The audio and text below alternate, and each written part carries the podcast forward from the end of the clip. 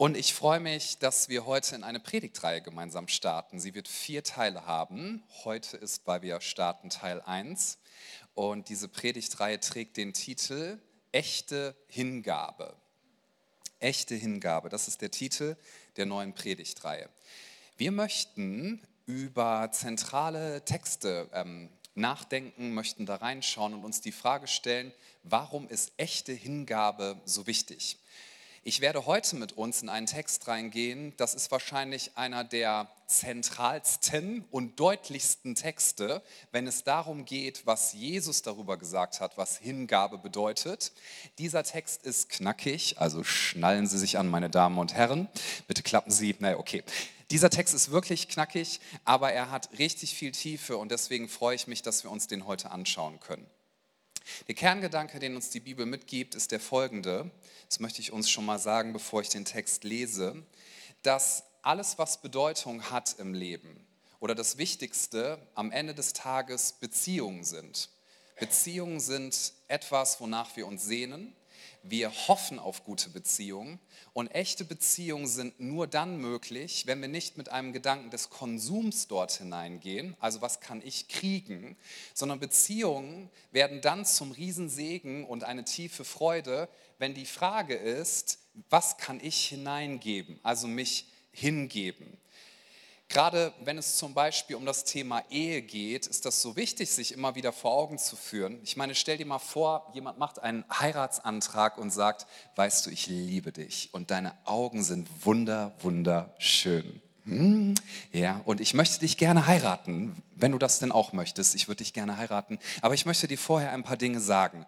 Also so grundsätzlich finde ich es toll, wenn wir verheiratet sind, aber mein Geld, ne, das behalte ich. Das geht dich gar nichts an, weil ich verdiene mehr als du und das Geld möchte ich für mich haben. Wenn wir uns ein gemeinsames Haus kaufen, sollten irgendwann mal zwei Drittel der Räume, das werden meine Hobbyräume sein, weil ich möchte meine Karrierebahn aufbauen. Da drin hast du nichts zu suchen. Ich werde meine eigenen Karrierebahn ist was Gutes. Da hat sogar jemand Amen gesagt. Möchte ich da drin aufbauen? Äh, ich werde meine eigenen Entscheidungen treffen, also wie ich meine Lebensplanung mache, das geht dich überhaupt nichts an, da werde ich auch nicht mit dir drüber sprechen. Aber hey, ab und zu, ne, da würde ich es ganz toll finden, wenn du mich in den Arm nimmst, wenn du mir sagst, wie toll ich bin und wenn du mir ein Küsschen auf die Backe gibst, das wäre großartig. Vielleicht manchmal sogar auf den Mund. Wer weiß, dass das nicht funktioniert? Ja, ist eine rhetorische Frage. Es funktioniert nur dann, und deswegen ist die Ehe übrigens auch etwas, worüber die Bibel sagt, dass sie, dass sie dazu eigentlich geschaffen ist, zu verdeutlichen, wie Jesus mit uns umgeht. In der Ehe sagen wir, ich gehöre nicht mehr mir selber, sondern ich gehöre jetzt dir. Und auch umgekehrt wird das versprochen.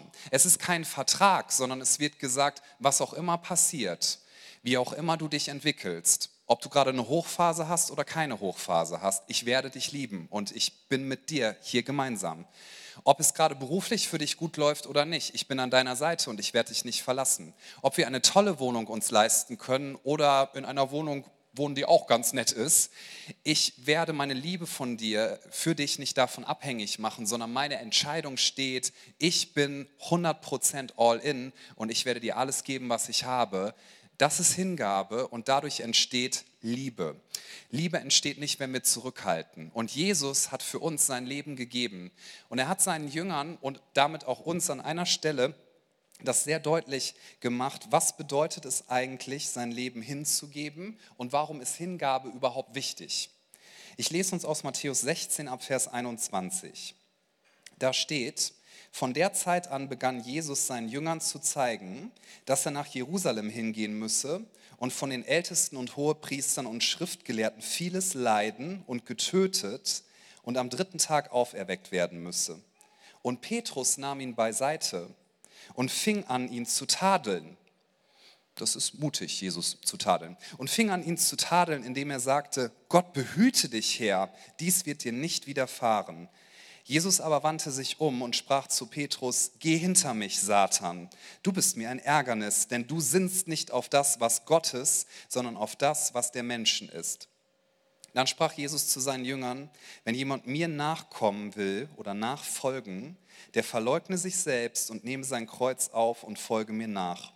Und jetzt, wo das Ganze drin gipfelt, das ist so der Höhepunkt dieser Passage, denn wenn jemand sein Leben erretten will, wird er es verlieren. Wenn aber jemand sein Leben verliert um meinetwillen, wird er es finden. Ob du Christ bist oder nicht, möchte ich dich ähm, umwerben, auf diesen Text gut einmal einzugehen mit, mit mir und mit uns gemeinsam, weil Jesus hier eine Frage beantwortet, die sich jeder Mensch stellt. Selbst wenn du so tust, als wäre das nicht so, aber jeder Mensch stellt sich diese Frage. Und diese Frage ist, wer bin ich eigentlich wirklich? Wer bin ich eigentlich wirklich? Lebe ich richtig? Ist das, was ich tue, sinnvoll? Das kennst du vielleicht aus Gesprächen mit anderen Leuten, wenn du sie fragst, bist du zufrieden mit deinem Leben?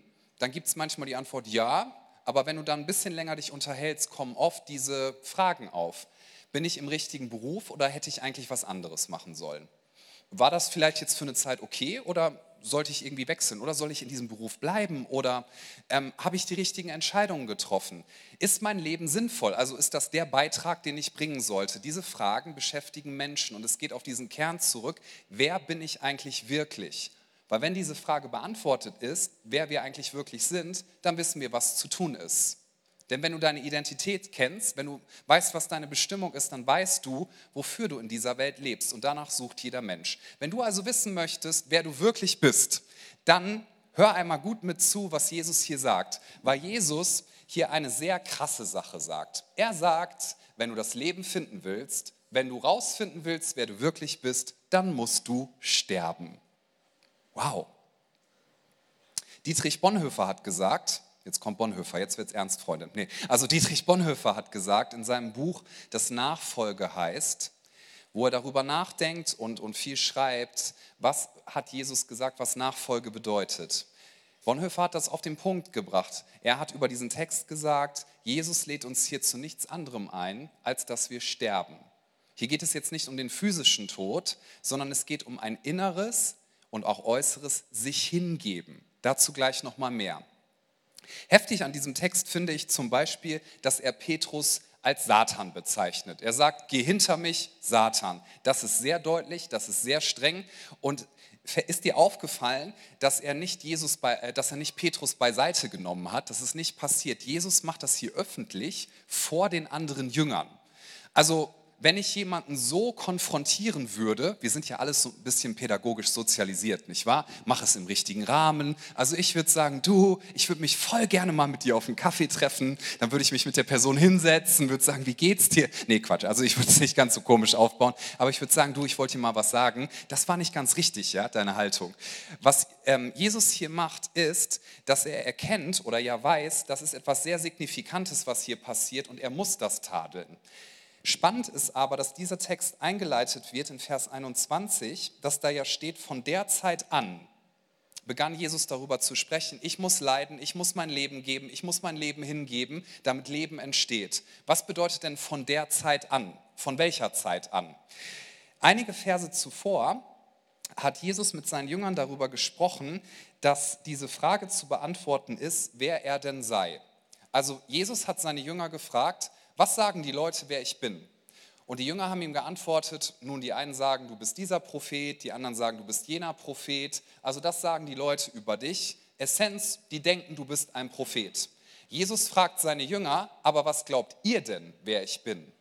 Und dann, das ist nur wenige Verse zuvor, vor der Passage, die wir gelesen haben, steht in Matthäus 16, Vers 16, ist nicht auf der Präsentation, da antwortete Simon Petrus, also auch Petrus ist der, der das hier sagt, und sprach, du bist der Christus, der Sohn des lebendigen Gottes. Petrus sagt, du bist nicht ein Prophet, sondern du bist der, auf den die Propheten hingewiesen haben. Du bist derjenige, in dir erfüllt sich jetzt alles, worauf wir die ganze Zeit gehofft haben. Und du bist nicht irgendein Mensch, du bist der Christus, du bist der lebendige Sohn Gottes. Und die Antwort von Jesus ist in diesem Moment, da hast du richtig gesprochen, das haben dir nicht Fleisch und Blut offenbart. Also er sagt im Prinzip, das ist eine übernatürliche, geistgewirkte Erkenntnis, die du hier hast, Petrus, und du liegst richtig damit. Ja? Und dann spricht er zu ihm, und du bist Petrus, und auf diesem Felsen werde ich meine Kirche bauen, und die Pforten der Hölle werden sie nicht überwinden. Voll der starke Text. Nun haben sich über 2000 Jahre Kirchengeschichte viele Theologen und auch Denominationen darüber gestritten, was es denn bedeutet, dass Jesus zu Petrus gesagt hat, du bist der Fels, auf dem ich meine Kirche bauen werde. Und ich werde in den verbleibenden 19 Minuten das jetzt einmal lückenlos beantworten, was damit gemeint ist. Seid ihr bereit? Nein, werde ich natürlich nicht. Den Versuch unternehme ich nicht. Da dürft ihr euch an Peter Koppers wenden, der macht gerne ein paar Seminarabende mit euch. Der Peter ist schon ein bisschen länger auf diesem Planeten als ich und hat noch mehr Reife. Der wird euch das alles erklären. Nein, darauf möchte ich jetzt nicht eingehen.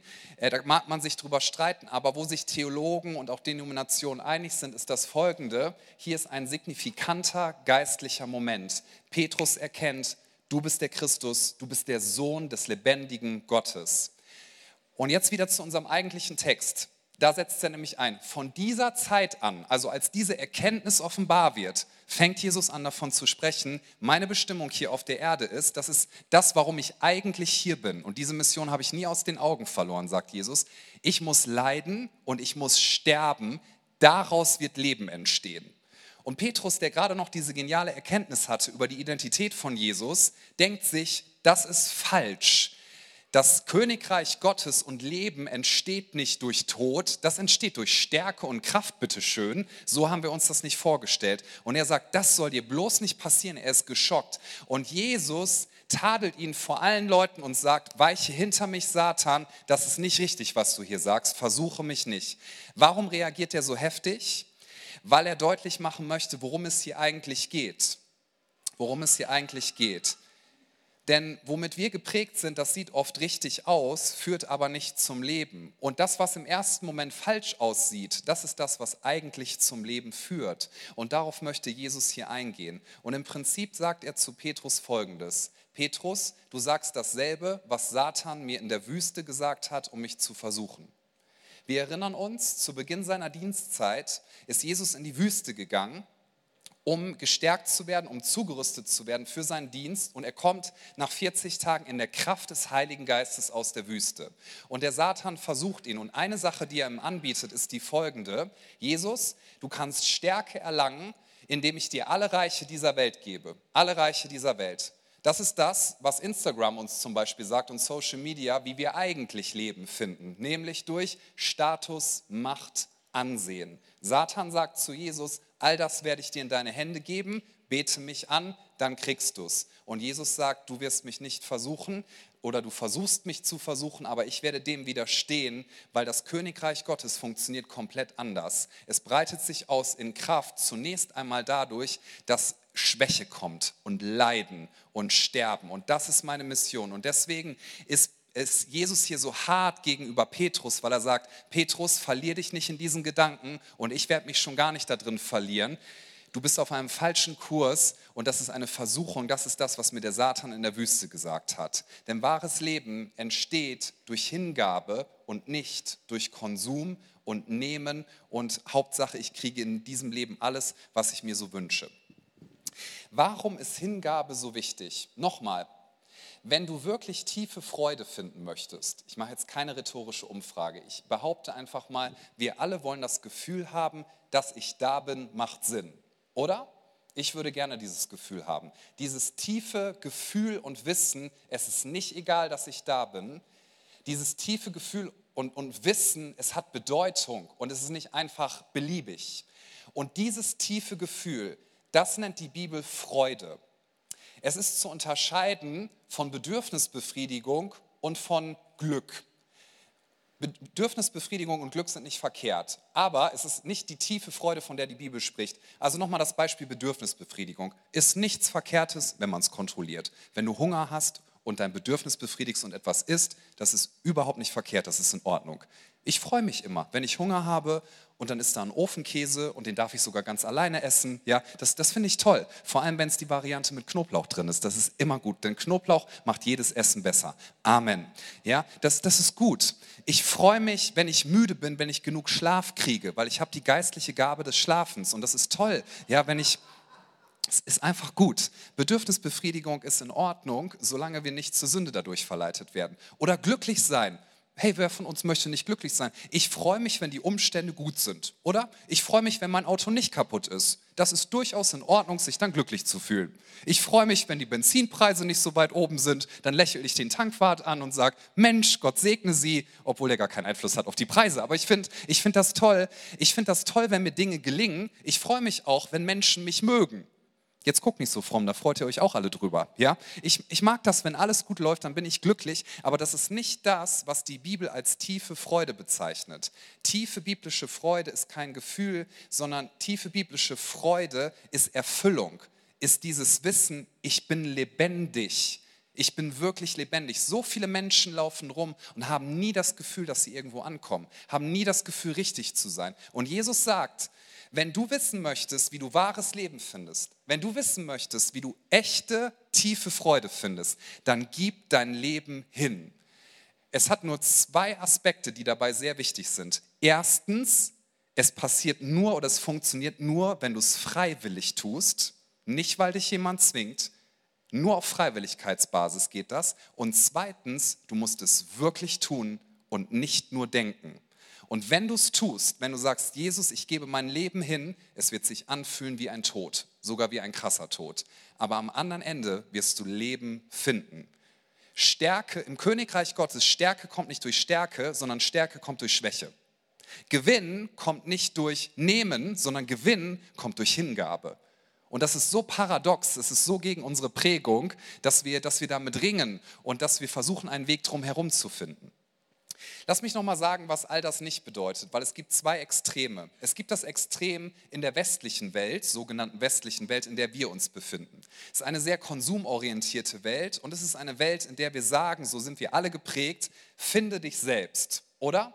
Finde selber heraus, wer du bist. Schaffe dir deine Identität, hör in dich rein und da wirst du rausfinden, wer du bist. Friends, wenn das funktionieren würde, dann müssten wir die glücklichste Gesellschaft auf dem Planeten sein. Sind wir aber nicht.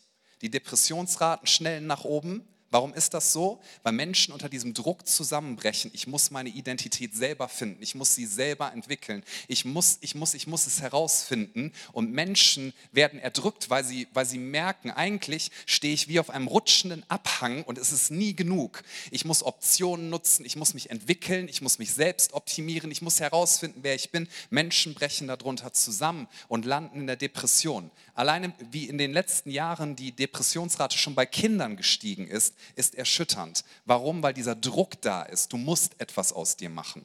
So, das kann nicht der Weg zum Leben sein.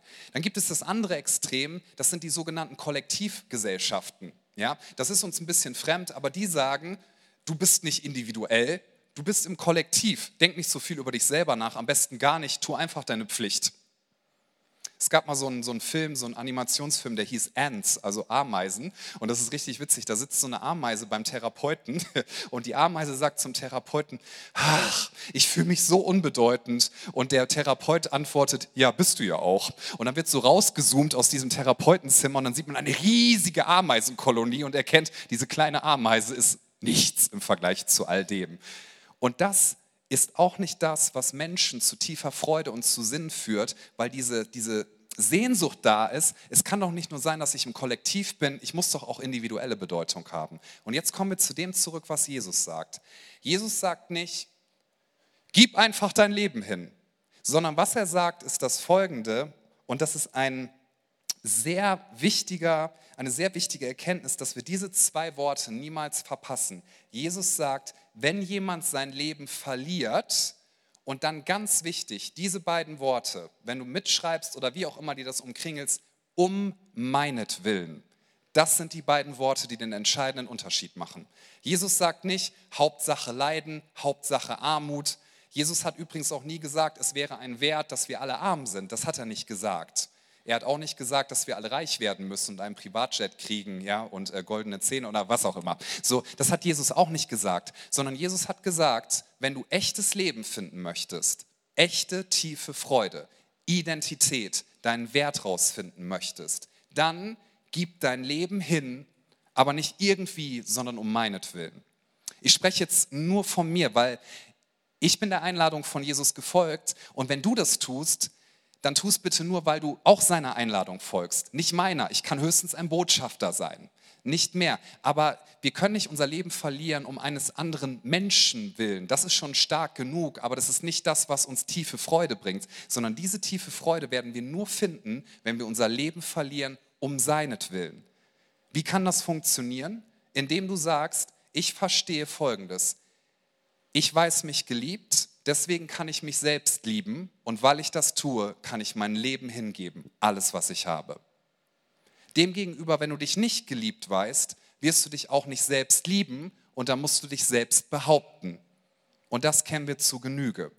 Da müssen wir über andere Menschen lästern, damit wir besser dastehen als sie. Und wir kontrollieren die Geschichtserzählung über andere Leute, damit wir besser dastehen.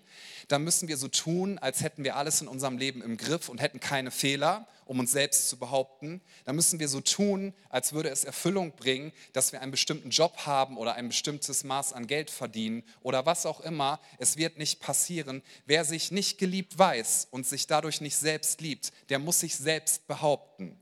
Wer aber weiß, Jesus hat sein Leben für mich gegeben, das Hauptproblem ist gelöst und niemand kann das ändern. Er hat den Tod besiegt und er hat die Schuld besiegt. Wer das weiß, der weiß sich geliebt und kann sich selbst lieben und sein Leben hingeben, kann Kontrolle abgeben.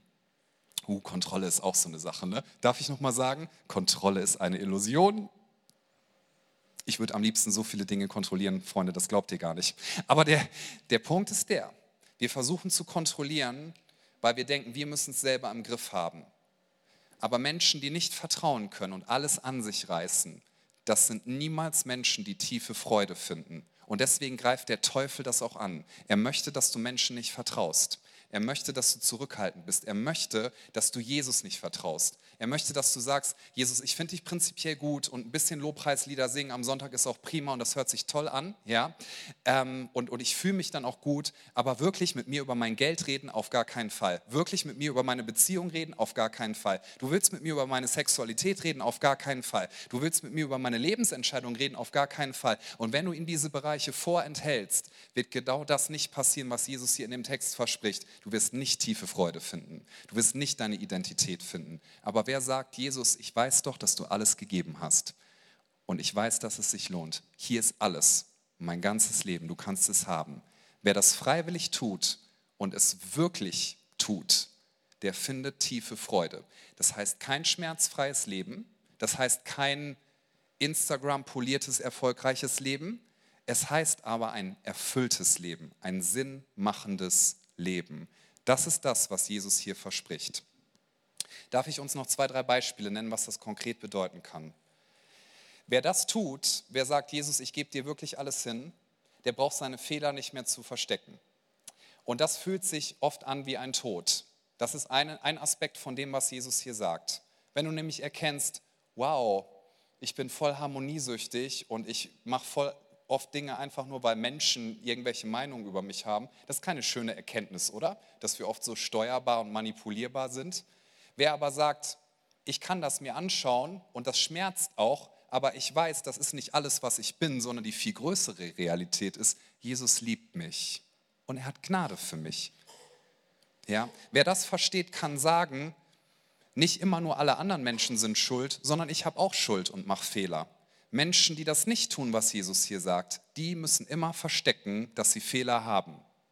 Ich meine, kennst du das, wenn, wenn Kinder kommen und sagen, wir haben uns geprügelt und Streit, Streit, Streit. Kinder habe ich noch nie sagen hören, ja, ich habe mal reflektiert, eigentlich ist der größte Anteil bei mir.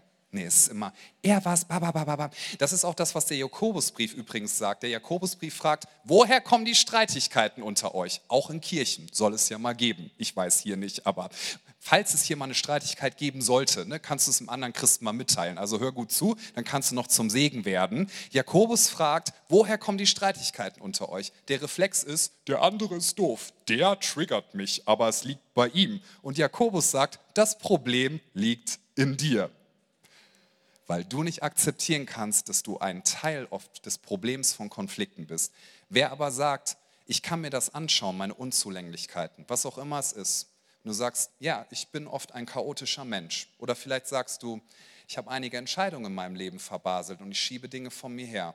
Vielleicht sagst du, ich bin manchmal nicht so freundlich, wie ich es gerne wäre. Vielleicht sagst du ehrlich, ich habe viel negative Gedanken über andere, manchmal hasse ich sogar andere Menschen. Wer sich diesem Schmerz, diesem Tod stellen kann und es Jesus hingibt, der wird im selben Moment erleben, wie wahres Leben und Freude kommt. Warum? Weil Jesus im selben Moment sagt, ich wusste das alles, ich sehe dich genau, wie du bist, in all deinem Zerbruch, in all deiner Dunkelheit, in all den Dingen, die du gerne in deinem Leben anders gemacht hättest und die du gerne anders empfinden würdest. Ich sehe, dass du gerne stärker wärst, aber ich danke dir, dass du mir deine Schwäche gibst, denn jetzt kann ich mit meiner Kraft und mit meiner Gnade zur vollen Auswirkung kommen in deinem Leben. Dann wirst du umso mehr verstehen, was es bedeutet, dass Jesus viel, viel größer ist. Ich finde das unfassbar schön. Was für ein Geschenk.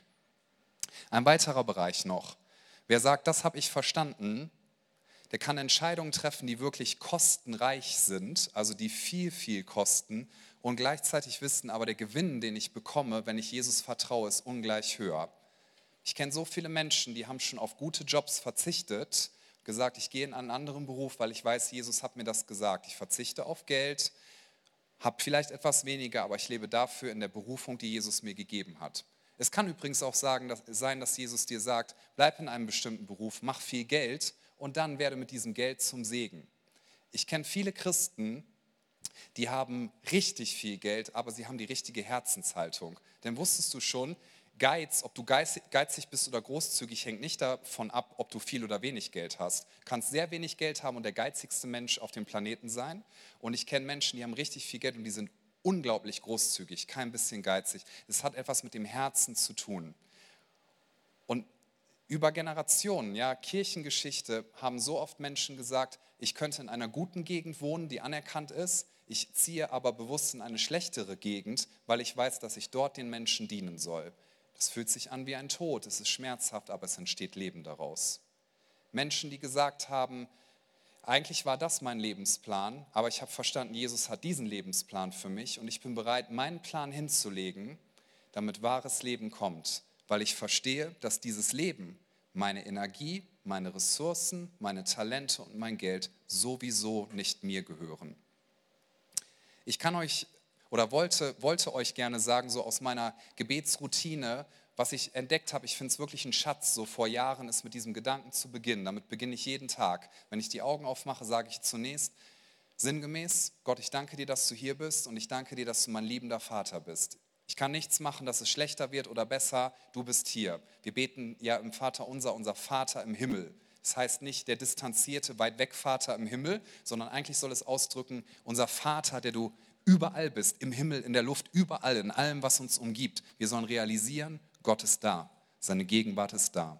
Das hat Jesus uns übrigens vorgelebt, als er hier auf der Erde war. Er ist immer wieder in die Gegenwart seines Vaters gegangen, ganz egal, was passiert ist.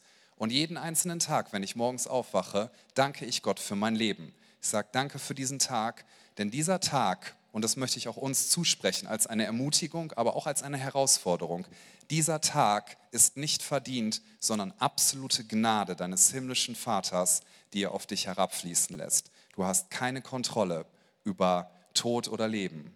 Das ist manchmal hart zu erkennen, ist auch wie ein Sterben. Aber wer das anerkennt und sagt, ich nehme diesen Tag als Geschenk und ich werde dich preisen, Gott, ich werde dir die Ehre geben, Jesus, du kannst alles haben, ich lege dir alles hin. Bitte sag du mir, was du machen möchtest mit meinem Leben und ich weiß, dass du mich liebst. Ich möchte es dir freiwillig hinlegen. Und dann möchte ich bereit sein, vielleicht manchen Schmerz zu erleiden, weil ich weiß, dass es sich lohnt und weil Leben erwächst. Der Apostel Paulus hat es auf eine wunderschöne Art und Weise auf den Punkt gebracht, finde ich, in Galater 2, Vers 20. Da steht, nicht mehr ich bin es, der lebt, nein, Christus lebt in mir. Und solange ich noch dieses irdische Leben habe, lebe ich im Glauben an den Sohn Gottes, der mir seine Liebe erwiesen und sich selbst für mich hingegeben hat. Jesus hat sein Leben freiwillig gegeben. Das ist das Erste, was wichtig ist bei Hingabe. Er hat es freiwillig gegeben. Niemand konnte es ihm nehmen. Es ist freiwillig gegeben, weil er dich und mich gesehen hat in all unserem Schmerz, in unserer Machtlosigkeit der Sünde gegenüber, in unserer Machtlosigkeit dem Tod gegenüber, unserer Machtlosigkeit dem gegenüber, was unsere Seele uns immer wieder für einen Streich spielt und uns sagt, wo wir Erfüllung und Glück finden. Augustinus hat gesagt, wir Menschen, wir sind Liebende. Wir können nicht anders als zu lieben. Jeder von uns will lieben. Und dann hat er gesagt, unser Hauptproblem ist, dass wir entweder die falschen Dinge lieben oder die richtigen Dinge, aber in der falschen Reihenfolge. Denn das, was unsere Seele satt machen kann, ist nur Gott und Gott alleine. Und der Weg zu ihm ist frei, wenn wir sagen, Jesus, du hast dein Leben für mich gegeben und du verlangst nicht von mir, dass ich dir mein Leben gebe, aber weil ich verstehe, wie groß und wie unendlich schön deine Gnade ist und dass du bereit warst, alles zu geben, für mich zu leiden, weil ich das verstanden habe, weil ich mich geliebt weiß, werde ich dir jetzt mein ganzes Leben geben. Ich werde es nicht irgendwo hingeben, sondern ich werde es verlieren. Und hier sind nochmal diese zwei sehr wichtigen Worte. Um deinetwillen, Jesus. Für niemanden sonst. Du und du alleine. Du bist der Herrscher meines Lebens und das ist eine gute Herrschaft. Du sitzt auf dem Thron. Diese Kraft und diese echte Freude findest du nur auf eine Art und Weise. Freiwillig hingeben und es wirklich tun. Nicht nur denken, es wirklich tun. Wenn Jesus dich herausfordert in deinen Finanzen, gib sie weg. Sie kommen sowieso von ihm. Und er ist dein Versorger. Das bete ich übrigens auch jeden Tag. Gott, ich danke dir, dass du mein Versorger bist. Ja, wir sollen weise haushalten. Ja, wir sollen vorsorgen. Alles gut. Aber die Bibel sagt an keiner Stelle, zieh aus mein Herz und suche die Rentenkasse. Ja, so Rentenkasse schön und gut, Versorgung schön und gut, ist alles wichtig. Wir sollen weise sein. Und Gott sucht übrigens auch nach treuen Verwaltern. Manchmal beten Leute, Gott, gib mir mehr Geld. Und Gott sagt, nee, wenn ich es dir geben würde, du würdest es nur verschleudern. Wie wäre es, wenn wir beten, dass dein Charakter wächst, dass du besser mit Geld umgehen kannst, dass ich dir mehr anvertrauen kann? Darf ich ein bisschen herausfordern? Oh, ihr guckt noch ganz lieb, ja? Wenn Gott dir sagt, gib, gib deinen Plan auf, den du hattest, und folge Jesus nach und, und lebe seinen Plan, den er dir gibt, selbst wenn es dich viel kostet, tu es. Es passiert nur, wenn du es wirklich tust, wenn du hingibst, wenn du Kontrolle loslässt. Dann findest du wahres Leben und Fülle. Das hat Jesus uns versprochen und ich möchte sagen, ich glaube das Jesus von ganzem Herzen. Meine Frau und ich, wir durften ja ein Sabbatical machen. Noch ein kleines Beispiel. Und wir durften drei Monate reisen. Das war unglaublich schön. Und äh, kurz bevor wir geflogen sind, habe ich festgestellt, das Reiseland, was wir uns ausgesucht haben, nämlich die USA, ist nochmal doppelt so teuer geworden. Also Preise alle in die Luft äh, geschnellt oder in die Höhe gegangen. Und dann habe ich irgendwann festgestellt, ich saß so an meinem Schreibtisch kurz vor dem Sabbatical und meine Hand hat richtig gezittert. Und dann habe ich gedacht, warum zittert meine Hand? Und ich habe festgestellt, ich mache mir Finanzsorgen. Und dann habe ich zu Gott gesagt, weißt du, ich will mir keine Finanzsorgen machen, ein Sabbatical, ich glaube, da soll man sich ja erholen wollen.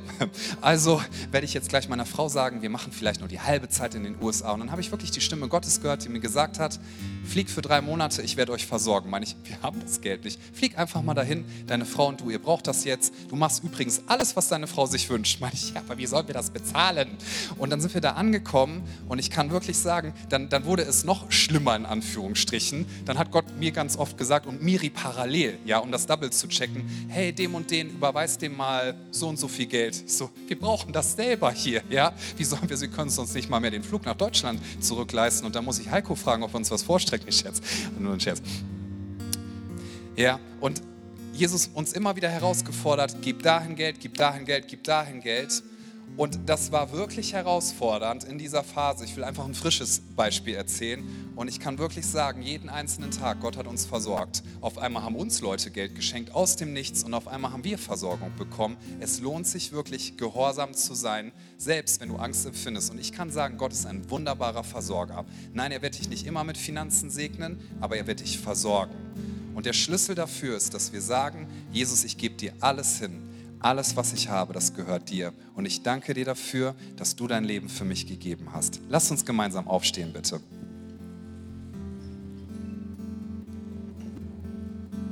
Ich bitte uns, dass wir unsere Augen schließen für einen Moment, für einen Moment der Privatsphäre an diesem Nachmittag. Lass uns nicht vergessen, das Geistliche oder die geistliche Welt, das ist das Wesentliche, das ist das, wofür wir geschaffen sind. Die Bibel sagt nicht, wir sind ein Körper mit einer Seele, sondern eigentlich ist es so rum, wir sind eine Seele mit einem Körper. Dieser Körper, dieses materielle Leben wird vergehen, aber das, was Jesus tut, ist ewig. Und er liebt deine Seele, er liebt dein Herz, er liebt dein Leben und er möchte dich gerne retten. Jesus ist für dich gestorben, er hat sein Leben hingegeben und er liebt dich unendlich.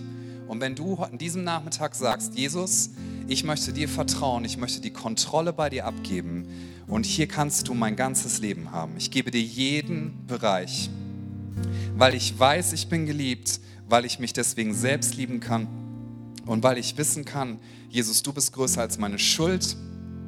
Wenn du sagst, ich kann zu meinen Fehlern stehen, ich kann dazu stehen, dass ich nicht immer alles im Griff habe, ich kann zu meiner Schwäche stehen, ich kann dazu stehen, dass ich den Tod nicht besiegen kann. Und ich möchte dazu stehen, dass mein Leben in der Hand von Jesus wesentlich besser aufgehoben ist als in meiner eigenen Hand. Wer heute Nachmittag sagt, Jesus, hier ist mein ganzes Leben, du kannst alles haben, jeden Bereich. Vielleicht wirst du das zum ersten Mal entscheiden oder du wirst es wieder neu festmachen, weil du merkst, es gibt viele Bereiche, die du Jesus eigentlich vorenthältst. Während alle Augen geschlossen sind, bitte, nur ich werde schauen und das Team. Ich möchte dich ermutigen und herausfordern. Wenn du sagst, Jesus, ich lege dir mein ganzes Leben hin. Es gehört dir, denn du bist gut und ich möchte wahres Leben finden. Wer das entscheiden will, den möchte ich jetzt ermutigen und herausfordern. Geh einen Schritt des Glaubens, geh einen Schritt der Hingabe und sag, Jesus, hier bin ich, hier ist mein Leben, du kannst alles haben und bring das zum Ausdruck, indem du jetzt deine Hand hebst, da wo du gerade bist. Wenn du sagst, Jesus, hier ist mein Leben, ich gebe dir alles hin, heb einfach deine Hand da, wo du gerade stehst. Dankeschön. Dankeschön. Gibt es noch jemand, der sagt, das ist meine Entscheidung heute Nachmittag? Ich werde mich nicht abhalten lassen, das festzumachen. Dann heb gerne jetzt noch deine Hand und mach das an diesem Nachmittag fest. Dankeschön dann können wir unsere Augen gerne wieder öffnen und wir wollen jetzt ein Gebet zusammen sprechen, das zum Ausdruck bringt, dass Jesus uns unendlich liebt, dass seine Liebe kein Ende haben wird und dass wir ihm unser ganzes Leben geben wollen, dass wir ihm nachfolgen wollen mit allem, was wir sind. Lasst uns gemeinsam dieses Gebet sprechen. Jesus, ich weiß, dass du mich liebst. Es gibt nichts, was ich tun könnte, damit du mich mehr liebst. Und durch nichts, was ich tue, würdest du mich weniger lieben. Du bist für mich gestorben und auferstanden. Ich glaube an dich. Du bist mein Gott, mein Retter und mein Herr. Bitte schenke mir die Vergebung meiner Schuld. Ich möchte als dein Kind leben und du sollst mein ganzes Leben bestimmen. Ich danke dir, dass ich durch dich wirklich frei bin und ein Leben in Ewigkeit habe. Amen. Komm, lass uns einen Applaus geben und das feiern. mindestens drei Menschen, die diese Entscheidung getroffen haben heute Nachmittag. Und ich möchte uns auch jetzt nochmal herausfordern, lasst uns mit Lobpreis nicht sparsam sein. Lobpreis ist nicht einfach nur Lieder singen, sondern Lobpreis heißt, wir danken unserem Gott, wir preisen Jesus. Darf ich uns nochmal herausfordern, dass wir vielleicht unsere Hände jetzt ausstrecken ihm entgegen, dass wir sagen, Jesus, ich erhebe dich, ich preise deinen Namen. Wenn du sagst, ich möchte mich damit einklinken, streck deine Hände zum Himmel als ein äußeres Zeichen, auch der Abhängigkeit von ihm. Jesus, wir danken dir, du bist unser Gott und du bist unser König. Du sitzt auf dem Thron und du bist gut. Egal was in unserem Leben passiert, du bist größer und du bist stärker. Jesus, wir geben dir jeden Bereich unseres Lebens. Wir geben Raum für dich in unserem Herzen, Raum für dich in unseren Finanzen Finanzen, in unserer Lebensplanung, in unseren Beziehungen, in unseren Entscheidungen. Jesus, wir lassen los, wo der Teufel versucht hat in unseren Herzen, dass wir bitter werden gegenüber anderen Menschen. Wir lassen unser Recht los, dass wir Menschen verurteilen oder dass wir sie hassen. Wir möchten nicht, dass unser Herz von Hass oder von Negativität besetzt ist, sondern wir sagen, der, der in uns ist, ist größer als der, der in der Welt ist. Wir vergeben Menschen und wir wollen unser Herz nicht voll sein lassen von Dingen, die dich nicht meinen. Wir sagen dir Danke, Jesus. Danke für diese Kirche. Danke für diesen Campus. Danke für die Menschen, die heute hier sind. Wir sagen dir Danke für jeden einzelnen Tag unseres Lebens. Danke für Gesundheit. Danke für Versorgung.